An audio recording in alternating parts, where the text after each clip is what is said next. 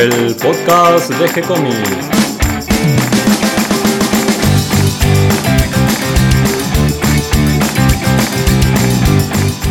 Muy bienvenidos a un nuevo episodio de G-Comics, el podcast donde hablamos de todas las técnicas necesarias para realizar un cómic, cómo dibujar un manga y todo el conocimiento requerido para dibujar esa historieta que tenemos dando vuelta en la cabeza. Mi nombre es Gonzalo García y mi intención es colaborar con todos aquellos que estén interesados en avanzar en su formación como dibujante de cómics.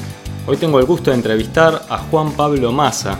A Juan Pablo lo conozco desde hace muchos años, ya perdí la cuenta. Juan me hará recordar. ¿Cómo estás, Juan? Bien, acá, un poco acalorado con el día de hoy, pero, pero bien, por suerte. Sí, acá el verano de Buenos Aires eh, nos, nos, está haciendo transpirar. Eh, ¿Cuándo no? ¿Cuándo no? bueno, como dicen, ¿no? Lo que mata siempre es la humedad. Definitivamente. Eh, sabelo, que es la humedad. ¿Y cómo es esto de dibujar cómics en la humedad de Buenos Aires? Eh, mirá, con lo peludo que soy, te diría que es un desastre. Eh, la, la verdad, humedad, papel, grafito, eh, y mi persona en sí no, no está no es muy agradable durante el verano, pero bueno, hay que bancársela, no queda otra. Sí, digamos que, que lo peor, ¿no es cierto?, es cuando se te pega el papel al brazo por, por la transpiración. Sí, y más yo siendo zurdo, el tema también de arrastrar el, el, el grafito del lápiz, que se te manchan la, la, los, las páginas, es, es cualquier cosa. Y si uno no tiene aire acondicionado, recurre al ventilador y la solución en principio sería poner el ventilador más fuerte o más cerca, pero el tema es que se te vuelan los papeles. Sí, lamentablemente yo debo ser medio masoquista porque yo soy medio anti aire acondicionado, entonces es el ventilador o no ventilador, entonces hay que bancársela sí o sí. Contame Juan, ¿qué andas haciendo actualmente? ¿Qué estás dibujando? Más que nada me dedico a ser dibujante freelance. Yo siempre digo dibujante más que ilustrador, por no sé, mi estilo es más caricaturesco, es muy orientado a, digamos, al dibujo de historieta y más que nada lo que hago es, son pequeños trabajos freelance. Estoy haciendo webcomics o cómics digitales para distintos guionistas independientes ahí de todo lo que es el lander de, de afuera, digamos, del país y hago algunos pequeños trabajos de ilustración más comerciales que son para pequeñas pymes, digamos, de, de otros países, tipo diseños para, por ejemplo, me ha tocado hacer bolsos, diseño de muñequitos, cosas por el estilo. Y por acá estoy más que nada con el grupo Vendetta Ediciones, que hoy por hoy es un grupo de autoeditados que estamos tratando de avanzar hace poco que empezamos y más que nada con ellos estoy con el, eh, la revista El Antro, eh, el cómic de Baratrum con el guionista Leonardo Figueroa. Contame un poquito cómo es que formaron este grupo, cómo se decidieron a lanzarse a autoeditar y cómo es la experiencia de ustedes hasta ahora, cómo les está resultando. Y con los muchachos de Vendetta nos conocimos durante el 2014, por ahí, ya son los años, 2013, la verdad se me, se me borra un poco la memoria. ¿Cómo pasa el tiempo? Eh, sí, pasó muy rápido. Eh, nos conocimos trabajando para la gente de UMC. Eh, en ese entonces estábamos Leonardo Figueroa, Emiliano Urich, amigo de la casa. Sí, sí, ya lo entrevistamos. Gustavo Pereira y el que suscribe y mi señora Evelyn Bonekembreja o Bebone para los artistas. Nos conocimos ahí pegamos muy buena vibra. Eh, ya, bueno, a Emi, eh, Evelyn, ya lo, ya lo conocemos de antes, eh, pero con Leo habíamos pegado muy buena onda, con Gus también.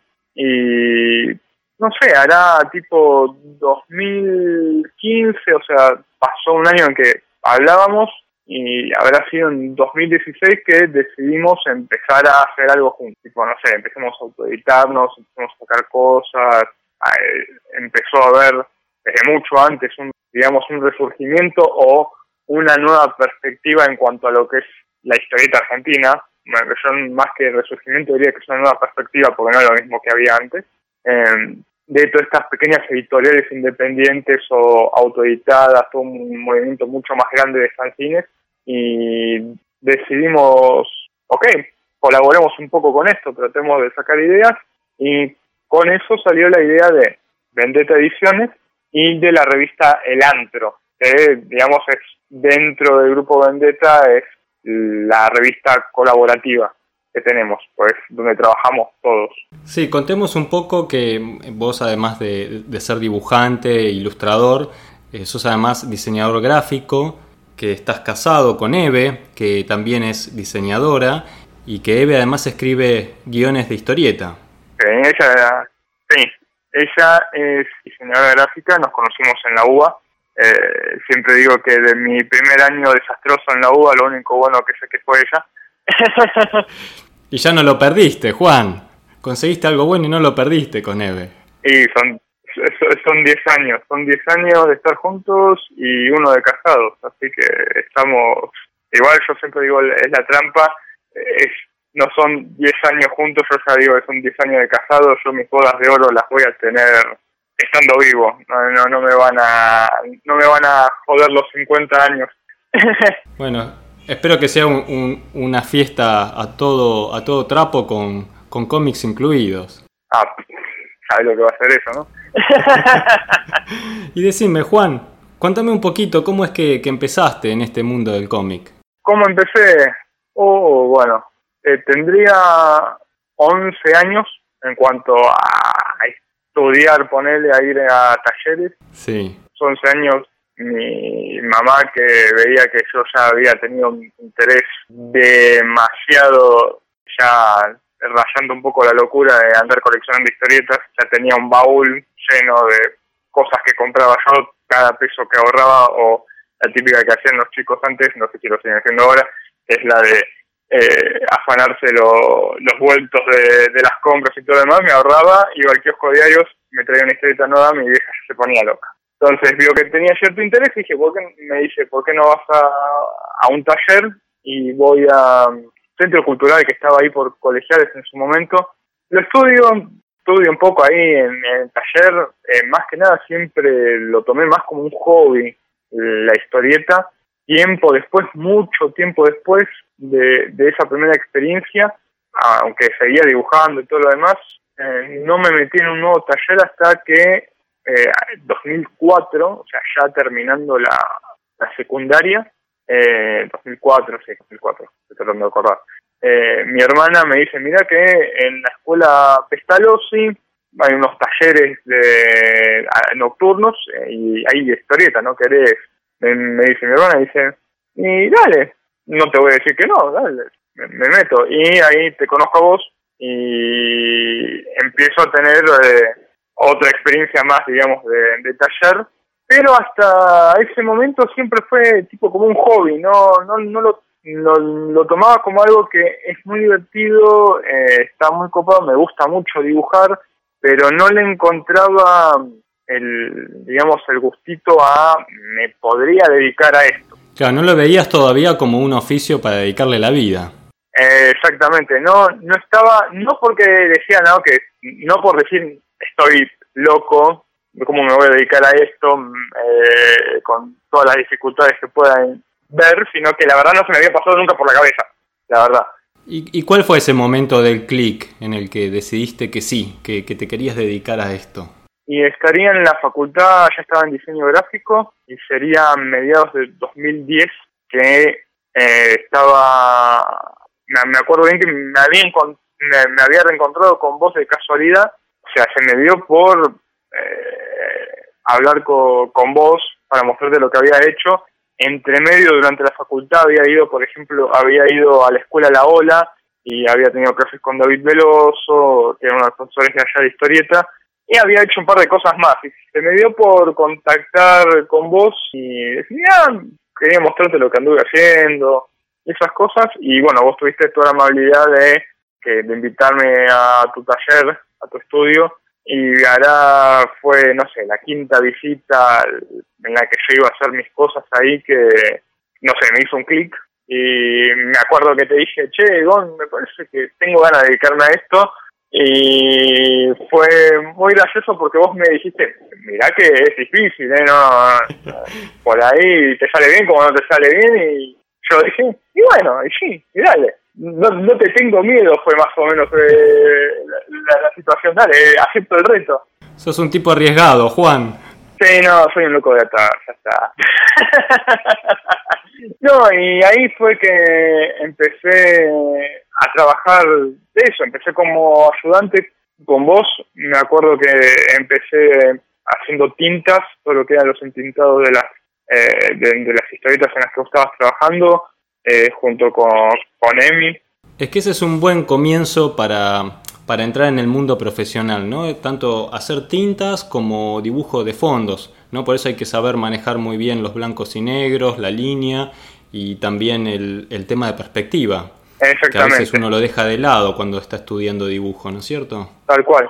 Y empecé a trabajar como fondista, como entintador, ahí en tu estudio y después se dio tiempo tiempo después, un par de años, no, no, no ahora la verdad no me acuerdo, puede haber sido que haya sido 2014 por ahí, me contacta por medio de un guionista con el que eh, íbamos a empezar a trabajar algo, se llama David Rodríguez, me contacta la gente de Universo Retro y empiezo a trabajar en eh, lo que serían algunos cómics cortitos de Carlitos, que era el personaje que tenía Universo Retro por ese entonces, y al mismo tiempo había conocido una exposición a Jorge Lucas, creo que fue una animada, que una megacómic, ya no me acuerdo, y me acuerdo que mi sabia mujer, eh, Eve, me anota de prepo, me dice, mira, vive a 15 cuadras de casa, vas al curso de él, vas al taller. Bueno, está bien, no, no te voy a decir que no, de vuelta. Y ahí él me dio que ya con todo el bagaje que venía con vos, que, tenía de haber trabajado con vos, me dijo, bueno, querés ayudarme con algunos números, me había invitado a, trabajar con él en algunos números, haciendo bocetos, eh, él justo estaba empezando su run en DC, en DC Comics, y también fue una linda experiencia porque nunca había llegado a hacer bocetos, siempre hacía fondos o tintas y al mismo tiempo estaba trabajando con la gente de Universo Retro y que también era como digamos eh, mi primer trabajo solista digamos, eh, digamos porque me tenía que encargar de todo salvo del guion que los hacía Sebastián Rizzo y creo que algunos los había hecho Bobiso, eh, Gabriel. Veo que las mujeres tuvieron una, una influencia importante en, en tu carrera, Juan, porque Primero tu mamá, después tu hermana y luego Eve, tu compañera. Tengo la suerte de que Eve es eh, una chica eh, que es bastante instintiva, yo soy bastante de sobrepensar las cosas, entonces eh, ella me ayuda mucho a tipo un punto de quiebre bastante, entonces en, ese momento fue, mira, está acá, listo, te anoté. Bueno, le digo, bueno, ok, no, no, no me voy a quejar por esa decisión, no me quejé en su momento, no me quejo ahora. La verdad que con mi, hermana y mi vieja en su momento también fueron así, tipo de apoyarme bastante en sus debidos momentos con respecto a lo que me gustaba hacer, más que nada. Claro, es que, es que en esta aventura de emprender en el mundo del cómic es muy importante el contexto familiar, el apoyo que uno pueda tener desde la familia y también en el compañero o compañera de viaje, ¿no? que pueda entender, que pueda compartir esa pasión y ese esfuerzo que uno hace para desarrollarse en el mundo del dibujo, del arte, del cómic. Eh, Contame, Juan, ¿cuáles son tus, tus autores preferidos o cuáles autores de historieta, tanto guionistas como dibujantes, te influyeron en tu trabajo? Hay de todo la verdad. Eh, me gusta, tipo, eh, dibujantes que me hayan influenciado a mí. Por ejemplo, bueno, me gusta mucho Kirby, que fue también una de las razones cuando Jorge Lucas, que también es una persona que le agrada mucho Kirby, eh, me había invitado a trabajar en todos estos bocetos. compartimos esa cosa que kirviana que, que nos encanta de lo clásico eh, bueno, por ende me gusta mucho Bruce Timm, Darwin Cook, eh, Miñola, ya viniendo más para la Argentina, eh, Mulco, todo, todo lo que era la etapa Mulco de, de Nipur, me encanta. Muchos, ah, Sí, sí, qué linda etapa esa, qué lindos trabajos, ¿no? Mm, muchos hablan de, de Villagrán eh, con todo, o sea, con obviamente se lo ganó Villagrán todo, toda la etapa de, de mi de Villagrán es muy buena, pero a mí siempre me llamó mucho más eh, todo lo que hacía Mulco. Eh, sí, la etapa de Mulco es como el dibujo de él es más geométrico, como de línea más eh, dura, ¿no? De, de, trazos más fuertes, más definidos todavía. Es que a mí lo que me pasa, lo que a mí me gusta dentro del, de, dentro de la historieta en cuanto al estilo del dibujo es que me tiene que aportar cierta onda, digamos. Eh, por ahí hay gente que se va muy a lo anatómico o a lo muy clásico y como que pierde cierta cierto digamos gusto el dibujo dentro de la historieta por ejemplo muchos yo siempre me cubro porque eh, digo no no no no me maten pero por ejemplo hay muchos que les gusta por ejemplo eh, Neil Adams a, mí me gusta pero yo voy para otro lado eh, el dibujo es un dibujo muy eh, definido, con un ambiente muy serio, muy, digamos, realista, entre comillas.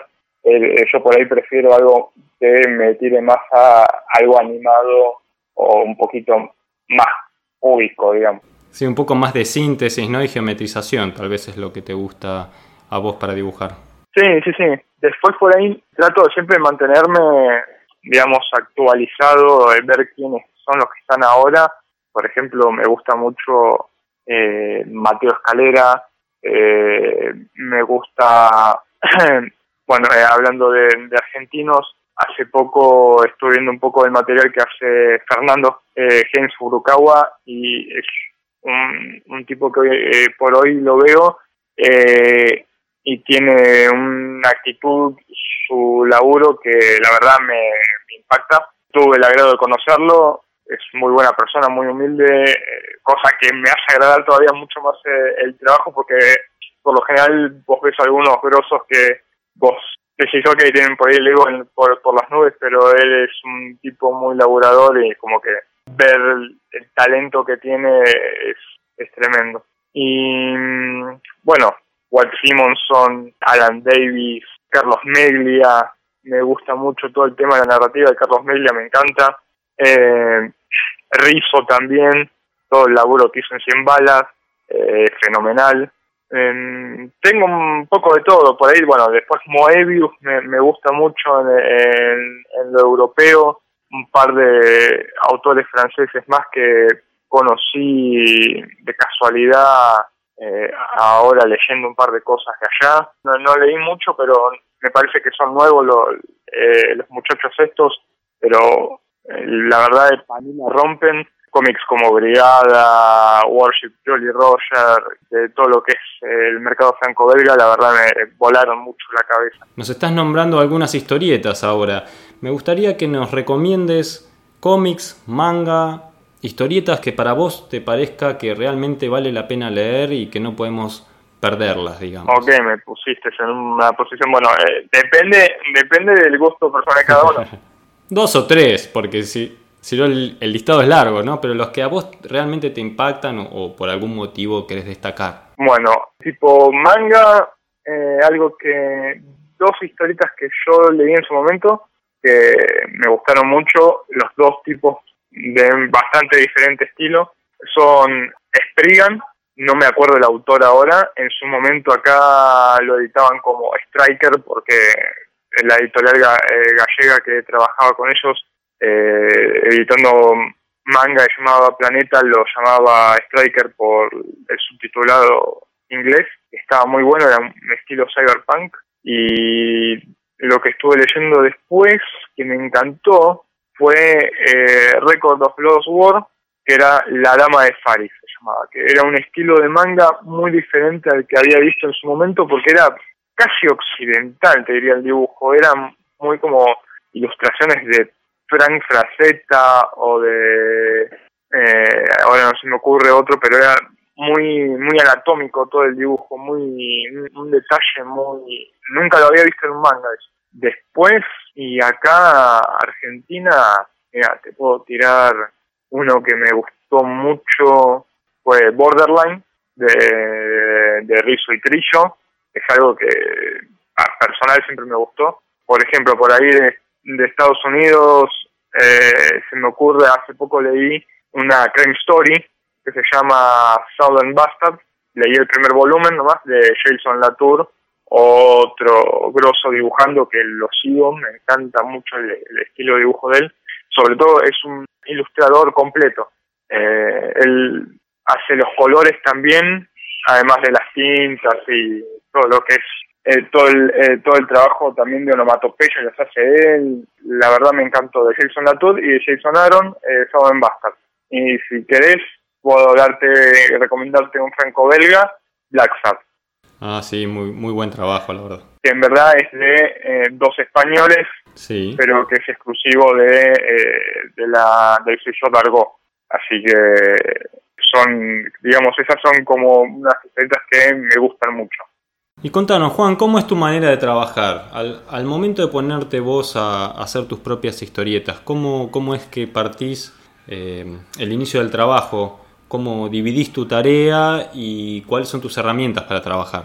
Bueno, yo como para trabajar siempre empiezo por, yo le digo, hago unos garabatos, este, empiezo a leer como tres o cuatro veces el, guion, como para estar seguro de lo que vamos a hacer, eh, y hago como unos pequeños garabatitos de cómo irían los cuadros, y después lo que hago es hacer un boceto en una 4 que termino reacomodando en la computadora un poco, más o menos cómo irían bien los cuadros de forma proporcional, porque en verdad yo lo que tiro en la 4 es más o menos bien cómo va a venir el, panel. Y lo que hago es imprimo en una 3, el original que voy a trabajar a lápiz. Eh, lo hago por lo general y lo que hago es un trabajo de, lápiz suelto, no soy muy eh, detallista en ese sentido, no es un lápiz cerrado y además yo lo que tengo es que soy un desprolijo total. Yo a veces veo que hay gente me, me mata con su prolijidad, ojalá tuviera la prolijidad que tienen algunos, pero lamentablemente yo no la tengo.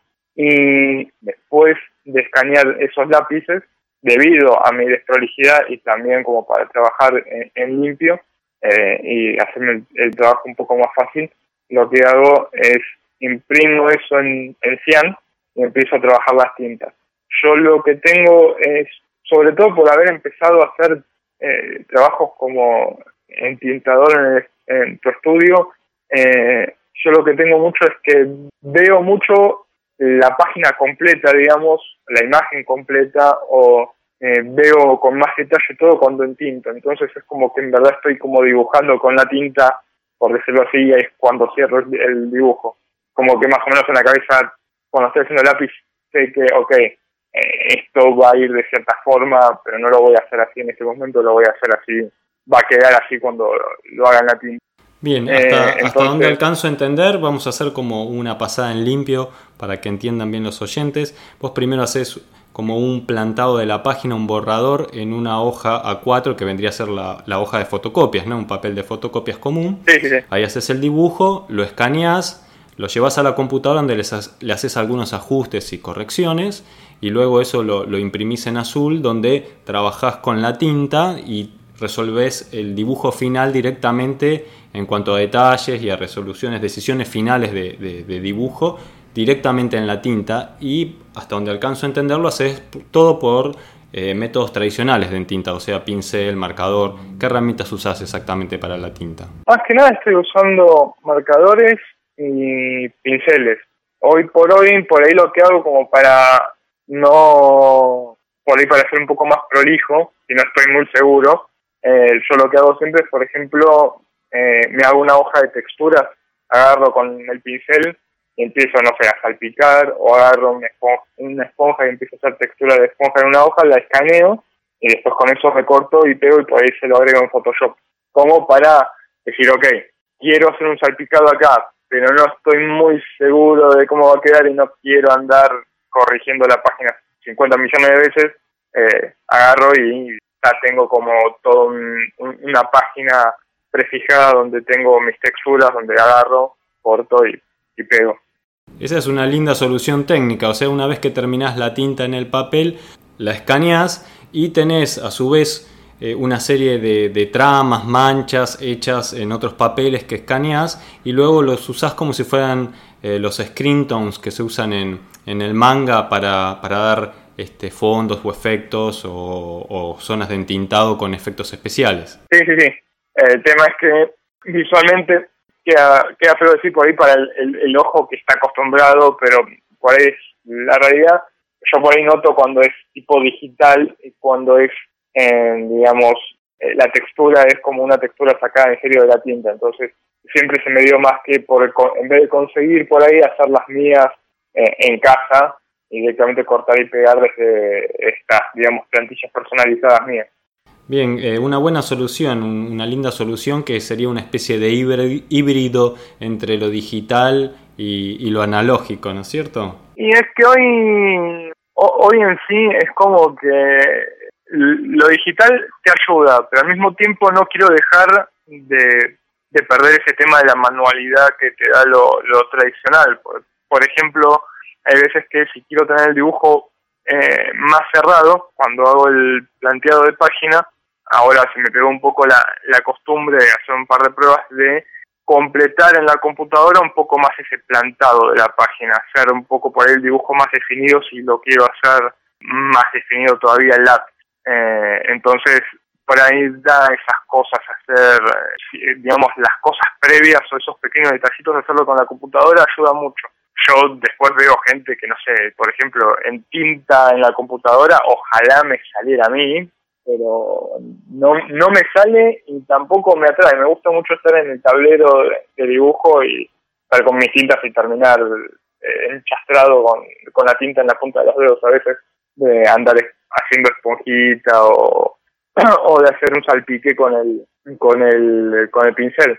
Eh, ojalá me saliera lo digital, pero no, no, no soy bueno para, esas cosas. y decinos, Juan, alguien que está empezando a recorrer el camino del oficio del historietista, alguien que quiere dedicarse de lleno a esto, ¿qué recomendación le darías? No, yo creo dos cosas. Uno, eh, que se relacione con la gente, con, con el ambiente, porque tiene esa, eh, el ambiente de la historieta sobre todo el oficio de historieta, sobre todo si vos no trabajaste o no trabajás en un estudio, eh, es bastante solitario. Estás vos y la radio o música eh, y es bastante como introvertido el, el, medio en el que estás trabajando, pero después tenés que relacionarte y las convenciones, eh, las convenciones, ir a editoriales, presentar muestras, está muy bueno porque al más contacto de distintas formas, por vos por ahí, no sé, eh, conoces a una persona, a un chico que escribe en una convención, a un futuro guionista o a un guionista de ahora, ven trabajos mutuos, se caen bien, hacen, le gusta eh, su trabajo y por ahí sale algo copado. O se conoce algún editor o algún editor chico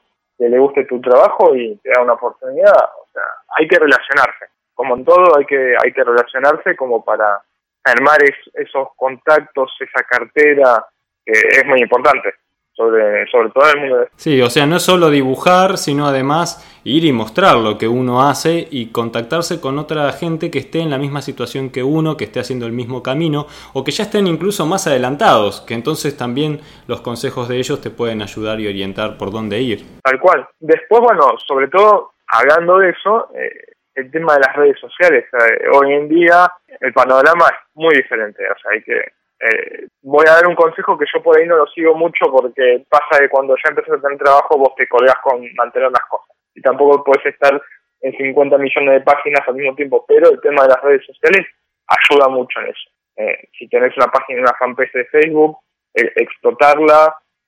si tenés un Behance, explotarlo también eh, armar un portfolio web para mostrar a, clientes como para decir, mira, o sea, además de la tarjeta, acá tengo esto, lo ves al toque. Eh, hoy en día con los celulares que ya son computadoras eh, móviles directamente, lo haces mandar a internet, que lo vea, se ponen a ver un poco ahí las cosas que, que tenés vos, hay que explotarlo. El Twitter también, tienes un Instagram también. Yo puedo decir que soy, soy para hacer esas cosas porque algunas cosas las hago, otras no, porque la verdad que, lleva, su, eh, lleva su tiempo. Eh, andar encargándose de estar en todo. Sí, es que las redes sociales son cada vez más y, es imposible estar en todas las redes sociales y mostrar todo. Pero sí es un buen consejo este que estás dando de tener, por ejemplo, podría ser una o dos páginas donde mostrar las cosas y también tener un catálogo en línea, ¿no? Que cuando uno va a una convención o como vos decís, conoces a alguien que necesita ver tu trabajo, le decís, bueno, mira tal dirección y ahí hay una muestra de todos tus trabajos. Tal cual. Bien, Juan, ¿y tenés algún proyecto en este momento que nos quieras comentar? ¿Algo que estés preparando o que tengas ahí dando vuelta en la cabeza? En estos momentos, con los muchachos de Vendetta, ya estamos eh, maquinando el número 3 del, del antro. Qué bueno, bueno, cuando lo saquen eh, tienen que, estar acá presentes para que, lo anuncien. Dale.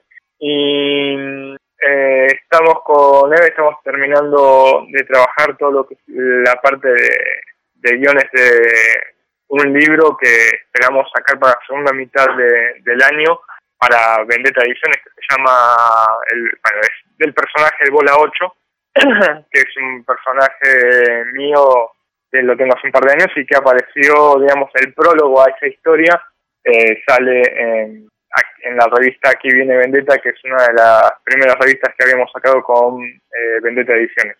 Por ahora, eso dentro de Vendetta. Hay algún par de cosas ahí flotando en el aire con otros proyectos que los de los que no puedo hablar en este momento con eh, otras personas por fuera de Vendetta, pero como todavía no se ha terminado... Un proyecto secreto. Eh, como no está todavía terminado, no voy a andar levantando la perdiz de se viene algo porque todavía falta cerrar un par de cositas.